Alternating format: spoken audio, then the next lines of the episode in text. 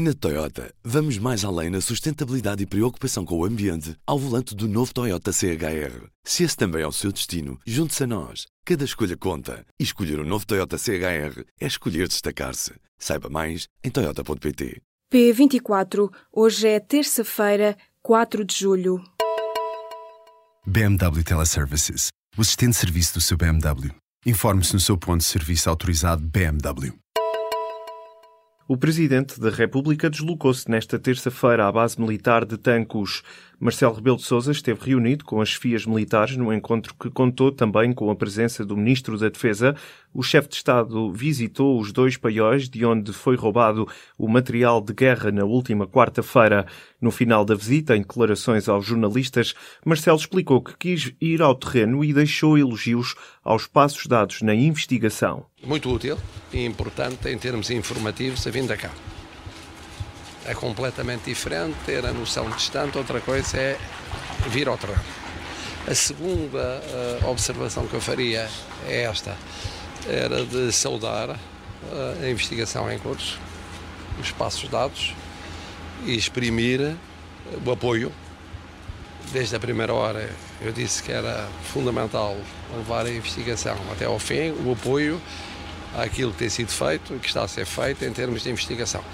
Durante a manhã, em Castanheira de Pera, o Presidente já tinha exigido uma investigação que apurasse todos os factos relativos ao roubo de explosivos, granadas e outro tipo de material militar em dois paióis na base aérea de Tancos. O Ministério Público confirmou nesta terça-feira a abertura de um inquérito sobre o roubo de material de guerra em Tancos. Há suspeitas de crimes de associação criminosa, tráfico de armas internacional e terrorismo internacional. O inquérito vai ser investigado no Departamento Central de Investigação e Ação Penal, com o apoio da Unidade contra Terrorismo da PJ e colaboração institucional da Polícia Judiciária Militar. Na quarta-feira passada, o Exército confirmou um assalto aos paióis nacionais de Tancos, de onde foi roubado diverso material de guerra. Segundo informações recolhidas pelo público junto dos serviços de informações, as principais suspeitas vão para operacionais do crime organizado internacional, com possíveis fontes de informação no interior da base de Tancos.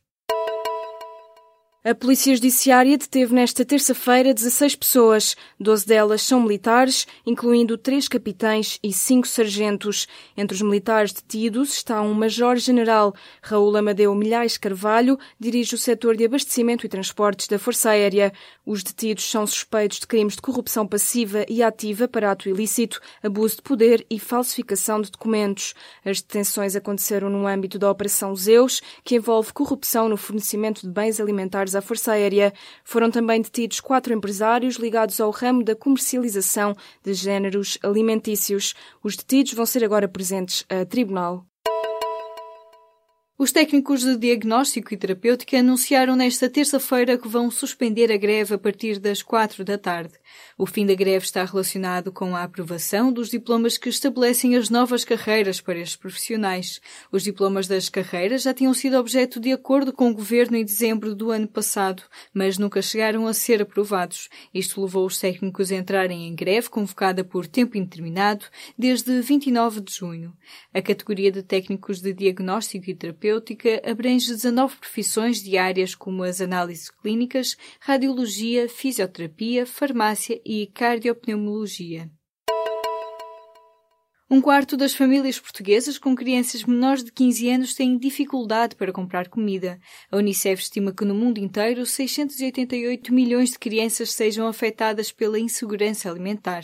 O relatório divulgado nesta segunda-feira descreve que, à volta do mundo, 45% das crianças vivem num agregado familiar em que não houve dinheiro para comprar comida no ano anterior. São os territórios de África que apresentam maior percentagem neste indicador, sendo que na África Oriental e meridional, o valor atinge os 66%. Na União Europeia, esta taxa foi de 20%, mas em Portugal é um pouco maior, 25%. Em Portugal, 2% das crianças até aos 15 anos não come três refeições por dia. O rácio de pobreza na população menor de 18 anos é de 18%, segundo dados de 2009 retirados do relatório Estatísticas do Rendimento e das Condições de Vida na União Europeia. O protesto dos enfermeiros especialistas em saúde materna e obstétrica vai alastrar-se progressivamente nos próximos dias. Começou nos blocos dos hospitais de Aveiro, Gaia, Guimarães, Setúbal e Amadora Sintra e poderá atingir todos os 28 blocos de partos do país se não houver respostas da tutela. Estes enfermeiros especialistas em saúde materna recusam-se a partir desta segunda-feira a prestar cuidados diferenciados. Cerca de 2 mil profissionais com estas funções reivindicam a introdução desta categoria de enfermeiros primeiro especialista na carreira e a respectiva valorização remuneratória. Já o Ministério da Saúde, que na semana passada acusou o protesto de ser ilegítimo e ilegal, não se pronunciou nesta semana. Nesta segunda-feira, a greve dos técnicos de diagnóstico e terapêutico entrou no quinto dia consecutivo, provocando o adiamento de milhares de exames e análises. Já os médicos ainda admitem uma greve, mas esta fica em compasso de espera até ao final do mês. Manuel Pinho terá sido constituído arguído para evitar a prescrição de parte dos crimes sob suspeita no processo das rendas da EDP. Isto explica a constituição do antigo ministro da Economia como arguído sem direito a interrogatório, uma prática pouco usual. Enquanto ministro da Economia de José Sócrates, Manuel Pinho terá aprovado uma série de medidas que favoreceram a EDP. É agora suspeito de corrupção passiva e de participação económica em negócio. O antigo governante deslocou-se na segunda-feira à sede da Polícia Judiciária em Lisboa. O advogado Ricardo Sá Fernandes já veio afirmar que esta diligência judicial, através da qual o seu cliente passou arguído, devia ser considerada nula. As autoridades explicam a falta de perguntas com o fato de ainda não terem analisado a fundo todos os documentos apreendidos nas buscas feitas até hoje no âmbito deste processo, mas uma fonte ligada à investigação avança que mais pessoas deverão ser constituídas arguídas nos próximos dias. Entre os arguídos neste processo estão os presidentes da EDP e da EDP Renováveis, António Mexia e João Mansoneto, e o administrador da REN, João Faria Conceição.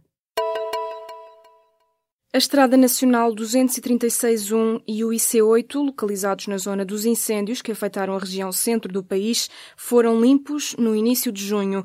Quem o diz é o presidente da Infraestruturas de Portugal. Numa comissão parlamentar nesta terça-feira, o responsável explicou que as duas estradas são concessionadas e há evidências, quer em vídeo, quer em vistorias, de que estavam limpas. Em resposta a um deputado do Bloco de Esquerda, o presidente da Infraestruturas de Portugal afirmou ainda que pode haver árvores a 50 centímetros das bermas das estradas, desde que estejam atrás dos separadores e não ponham em causa a segurança. No dia 17 de junho, deflagraram dois grandes incêndios em Pedrógão Grande e em Góis, que provocaram 64 mortos, 200 feridos e terão afetado cerca de 500 habitações. A Coreia do Norte anunciou nesta terça-feira o primeiro teste de míssil intercontinental capaz de atingir os Estados Unidos. O comando das Forças Armadas sul-coreanas confirmou que a Coreia do Norte realizou um novo disparo de um míssil balístico em direção ao mar do Japão. O lançamento foi realizado a partir da província norte-coreana de Pyongyang Norte. A primeira avaliação dos Estados Unidos e da Coreia do Sul antes da informação de Pyongyang identificava um míssil de médio alcance. Donald Trump tinha mesmo reagido no Twitter, perguntando se o líder norte-coreano não teria nada melhor para fazer. Mas Pyongyang classifica-o como um míssil intercontinental de longo alcance. Segundo a televisão estatal da Coreia do Norte, tem a capacidade de atingir qualquer lugar do mundo. A confirmar se isto eleva à parada das tensões na região. O Japão já veio avisar que a ameaça cresceu. As milícias aliadas dos Estados Unidos entraram nesta terça-feira na cidade velha de Raqqa, principal bastião do Daesh na Síria. Os bombardeamentos aéreos da coligação liderada por Washington abriram duas brechas na muralha histórica que permitiram a entrada das forças democráticas da Síria. Estes guerrilheiros curdos e milícias árabes avançam há meses sobre aquela que era a capital de facto do território conquistado pelo Daesh na Síria no verão de 2014. Na semana passada, as forças democráticas da Síria Síria anunciaram ter completado o cerco à cidade. Os militares norte-americanos adiantam que as forças aliadas estão a encontrar grande resistência. Não é claro quanto os jihadistas permanecem em Raqqa. O que se sabe é que os avanços militares têm tido pesados custos para os residentes na cidade, à semelhança do que acontece em Mossul.